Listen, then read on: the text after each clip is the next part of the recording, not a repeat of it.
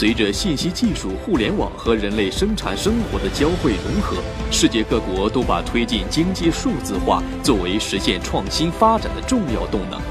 这也对经济发展、国家管理、社会治理、人民生活产生了重大影响。二零一八年，数字中国被首次写入政府工作报告。那么，数字中国建设涵盖哪几个方面呢？我们认为应该是包含以下四个方面。第一个方面就是数字经济，也应该是我们国家现代化经济体系的一个非常重要的一个组成部分。第二个部分，我们认为应该是包含数字民生，就是民数字民生，我认为是着力点。第三个方面，我们认为是数字政务，我们认为应该是创新点。那最后一个方面，我们认为是数字安全。数字安全，我们认为是一个关键点，希望能够通过这个四个方面的这样一个打造，能够把我们中国的整个数字中国的建设能够推到一个更高的一个层次。我认为数字中国建设啊，应该包括三个内容，一个内容就是数字经济，第二个内容就是数字政府，第三个内容是数字社会。我认为数字经济、数字政府和数字社会三位一体。构成了数字中国的基本框架。随着数字中国建设进入加速期，电子商务、移动支付、共享经济等数字经济呈现蓬勃发展之势，数字经济引领作用更加凸显。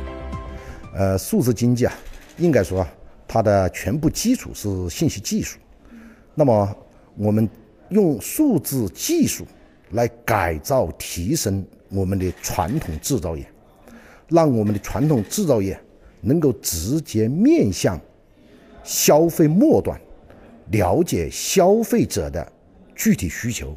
那么要讲这个数字经济，那么首先得有数据，汇聚成一个大数据平台。政府要汇聚政府的大数据平台，企业要汇聚企业大数据平台。那么在两者之间要形成这个互通。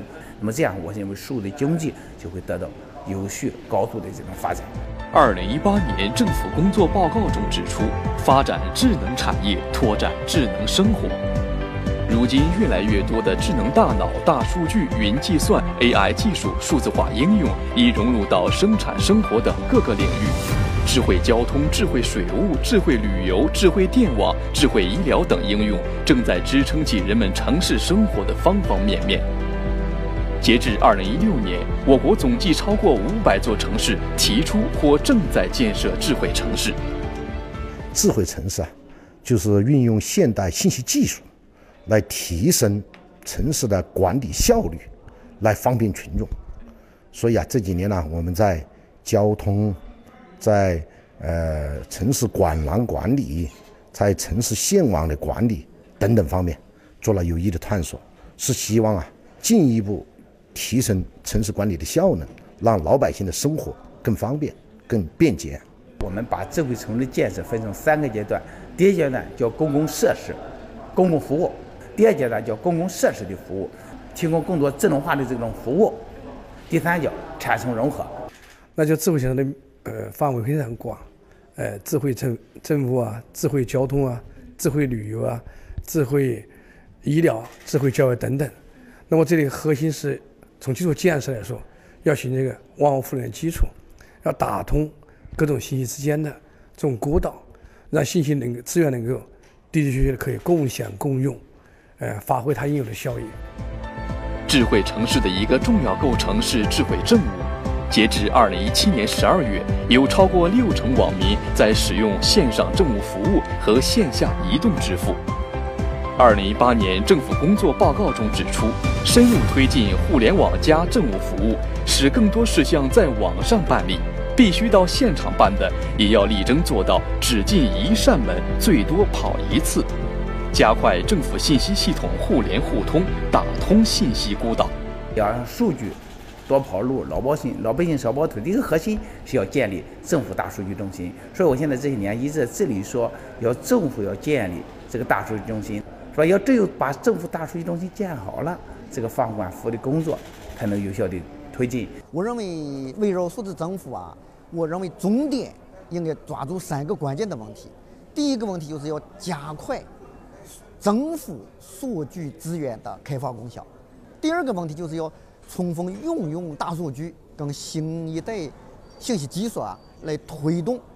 第三个内容，我觉得就是打打造数字政府。呃也是非非非常重要的，就要利用大数据，利用数据治理来倒逼政府的改革。从“十三五”国家信息化规划提出到二零二零年数字中国建设取得显著成效，到党的十九大报告将数字中国列为建设创新型国家的重要组成部分，再到二零一八年政府工作报告提出以提速降费为数字中国建设加油助力，数字中国成为我国未来发展蓝图的重要组成部分。呃，互联网加是手段，数字经济是结果。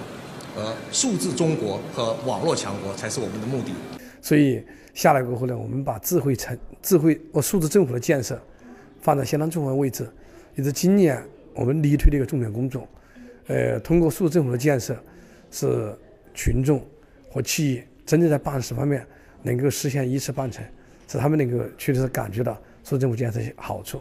数字中国，我觉得其实也是为我们国家全面实现这个小康社会哈等等这些，包括我们能够构建我们国家的整个的这样的呃建设美好生活的这样一些相关的一些基础。那么同时最重要的，我觉得是让我们老百姓能够真正的感受到我们整个社会发展所带来的所有的这些红利，也就是人民对美好生活的这样一个向往。